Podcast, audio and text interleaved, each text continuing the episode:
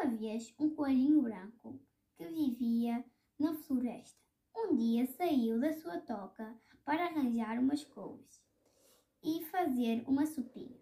Quando regressou, a porta da entrada estava aberta. Se, sem perceber o que se passava, o coelhinho, antes de entrar, perguntou: Quem está aí? Lá dentro. Uma voz respondeu: Eu sou a cabra cabrês que te salto em cima e te faço em três. O coelhinho branco ficou tão assustado que desatou a correr para fugir daquele lugar. No caminho encontrou um cão e decidiu